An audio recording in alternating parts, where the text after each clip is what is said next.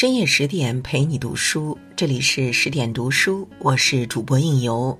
今天为您分享的文章来自锦山月，《少年维特之烦恼》，能困住我们的只能是自己。一七七二年十月的一天，德国作家歌德接到了一个令他震惊的消息：他的同事威廉因失恋开枪自杀。不久后，歌德经历了和威廉相同的命运。他爱上的几个姑娘，不是身有婚约，就是将他拒之门外。两年后的秋天，歌德一个人去了威廉在维茨拉尔的墓地。瑟瑟寒风中，绝望与愤恨像从坟墓里爬出的幽灵，几乎将他吞噬。回家的路上，歌德思如泉涌，他决定把自己和威廉的遭遇写下来。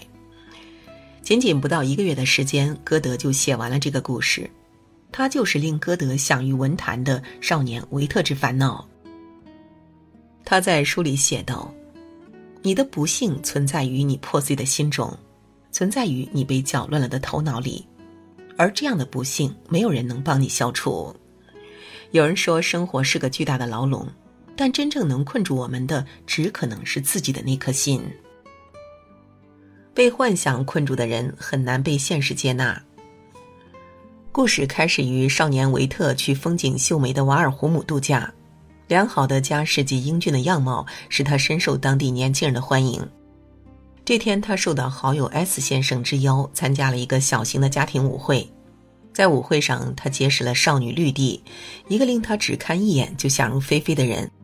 维特热情地和绿地跳舞，向她说起自己的趣事儿，把女孩逗得笑成了一朵花。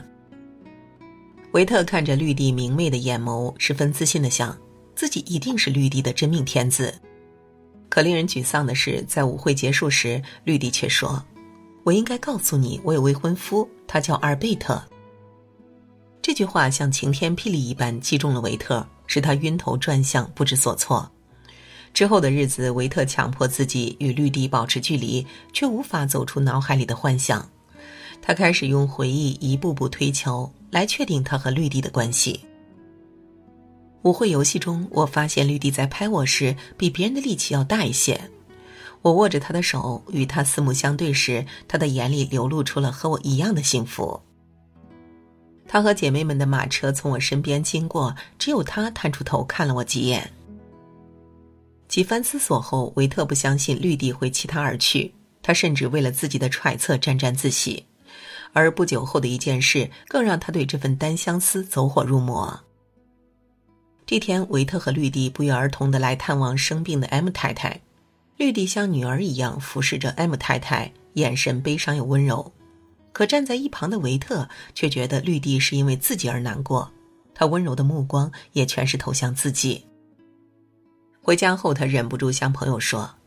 他对我的每个举动都密切注意，他的眼睛告诉我他是爱我的。维特就在自己的幻想里和绿地热恋，甚至幻想出结婚生子、白头到老的庸俗戏码。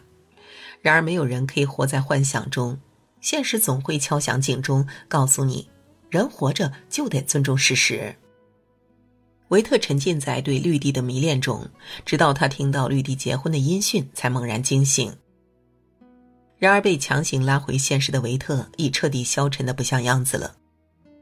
英国诗人伊巴·勃朗宁曾说：“谁脚踏实地的生活，谁就会真心实意的去爱。幻想或许会给生活添彩，但你的任何想法都需扎根于真实的生活，否则幻想就成了易碎的泡沫，消耗着我们，却带不来任何真正的希望。被情绪困住的人很难获得幸福。”绿地结婚后，维特在给好友威廉的信中写道：“我的心情非常沉重，感觉丧失了全部的力气。”威廉看维特很不对劲，就劝说他离开瓦尔胡姆去找份工作。几周后，在威廉的帮助下，维特来到了 C 伯爵的公使馆，做起了小职员。可刚工作没几天，他就心烦意乱，和同事发生了很多不愉快。维特觉得 C 伯爵是个愚蠢又苛刻的人。每次和他说话，自己都非常煎熬。还有个女技师员总爱炫耀自己的身份和家产，可维特知道他的父亲不过是政府的一名文书。维特对他厌恶至极，但在一个办公室里，他无地可逃，避无可避。维特心情越来越压抑，他不停的抱怨工作，诅咒这些令他不快的人。这天，他终于忍无可忍，写了一封长长的越级信，向上级公爵大吐苦水。他说：“周围的人和事总会引得我情绪波动，而我还有很多事情要做。罢了，让他们折腾去吧。”只求他们不要来烦我。维特焦虑的等了好几周，这封越级信也没有给他带来公爵的安慰，反而让他和 C 伯爵的关系降至冰点。C 伯爵只需轻轻一挥手，就可以给维特制造无数麻烦和苦恼。他要求维特定期拜访他，却请来了一众贵族给维特难堪。他给维特安排最棘手的工作，却又轻易对他全盘否定。他发现维特很在意别人的评价，就用冷言冷语刺激他，而维特还真掉进了 C 伯爵的情绪陷阱，活得生无可恋。他对威廉说：“这里的生活总是闷闷不乐，上天一定是把我的快乐拿走了。”维特认为他的快乐都是别人制造的，唯独没有意识到自己不受控的情绪才是罪魁祸首。他太在意别人，又不知道如何吹散自己心头的乌云。等待他的只能是无穷无尽的痛苦。心理学家费斯汀格提出过一个很有名的理论，他说：生活中的百分之十是由发生在你身上的事情组成，而另外的百分之九十则是由你的反应所决定的。而情绪就是我们遇事的第一反应。情绪稳定冷静的人很少会被外界牵着鼻子走，相反的，太过情绪化的人。往往喜欢用别人的错误惩罚自己，从而失去生活中的很多快乐。被过去困住的人很难走到明天。几个月后，维特终于被内心的愤怒和压抑拖垮了身体。他不断的发烧，还胡言乱语的说着：“多少次我都想拿刀扎自己的心窝，把胸中的恶气释放出来。如果那些混蛋站在我面前，我也会拿刀刺向他们。”维特的家人被这些话吓坏了。他们同意维特辞职，去他最喜欢的瓦尔胡姆度假散心。回到瓦尔胡姆后，维特感受到了前所未有的轻松畅快。他骑马去了绿树成荫的山涧，又顺着一条开满野花的小路悠闲地走着。可走着走着，他就感觉不对劲了。他驻足细看，这条路竟是当初绿地陪他走过的小路。这一瞬间，无数与绿地有关的过往涌入脑海。维特发了疯一样的想去见见他的女神。这天晚上，他在绿地家门外徘徊了很久，才鼓起勇气走了进去。绿地很有礼貌的招待了他，并热情的弹起了钢琴。可这首欢快的钢琴曲却听得维特泪流满面。他对绿地说：“求求你不要再弹了。”说罢，头也不回的冲了出去，消失在茫茫夜色中。原来这首曲子是他们初见的那场舞会上，绿地为他弹的第一首钢琴曲。黑暗里独行的维特被痛苦的回忆紧紧包围，与绿地有缘无分的爱恋，从 C 伯爵那里遭受的侮辱，对好友威廉的辜负以及母亲的失望，这些往事让维特深感挫败与无助，他的心智渐渐迷失，整个人看起来像个疯子。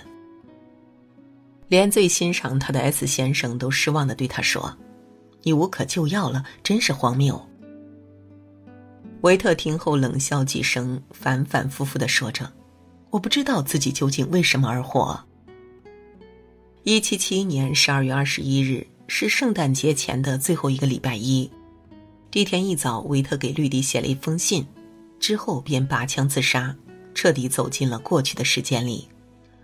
很喜欢这样一句话：“给时间以时间，让过去成过去。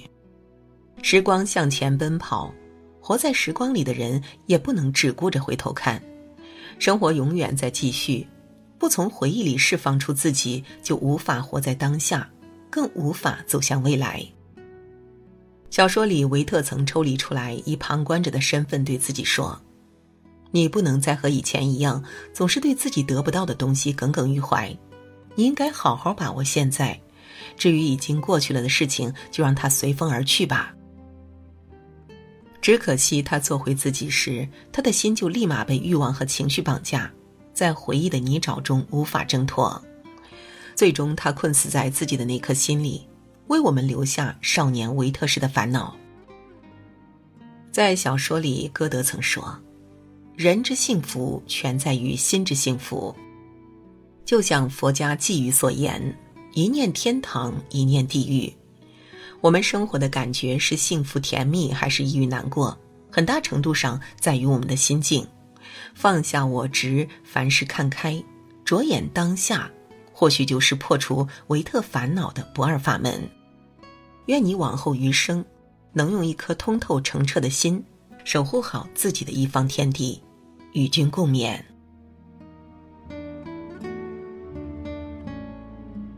好了，今天的文章就为您分享到这里。更多美文，请继续关注十点读书，也欢迎把我们推荐给你的朋友和家人，一起在阅读里成为更好的自己。我是应由，让我们在下个夜晚再会了。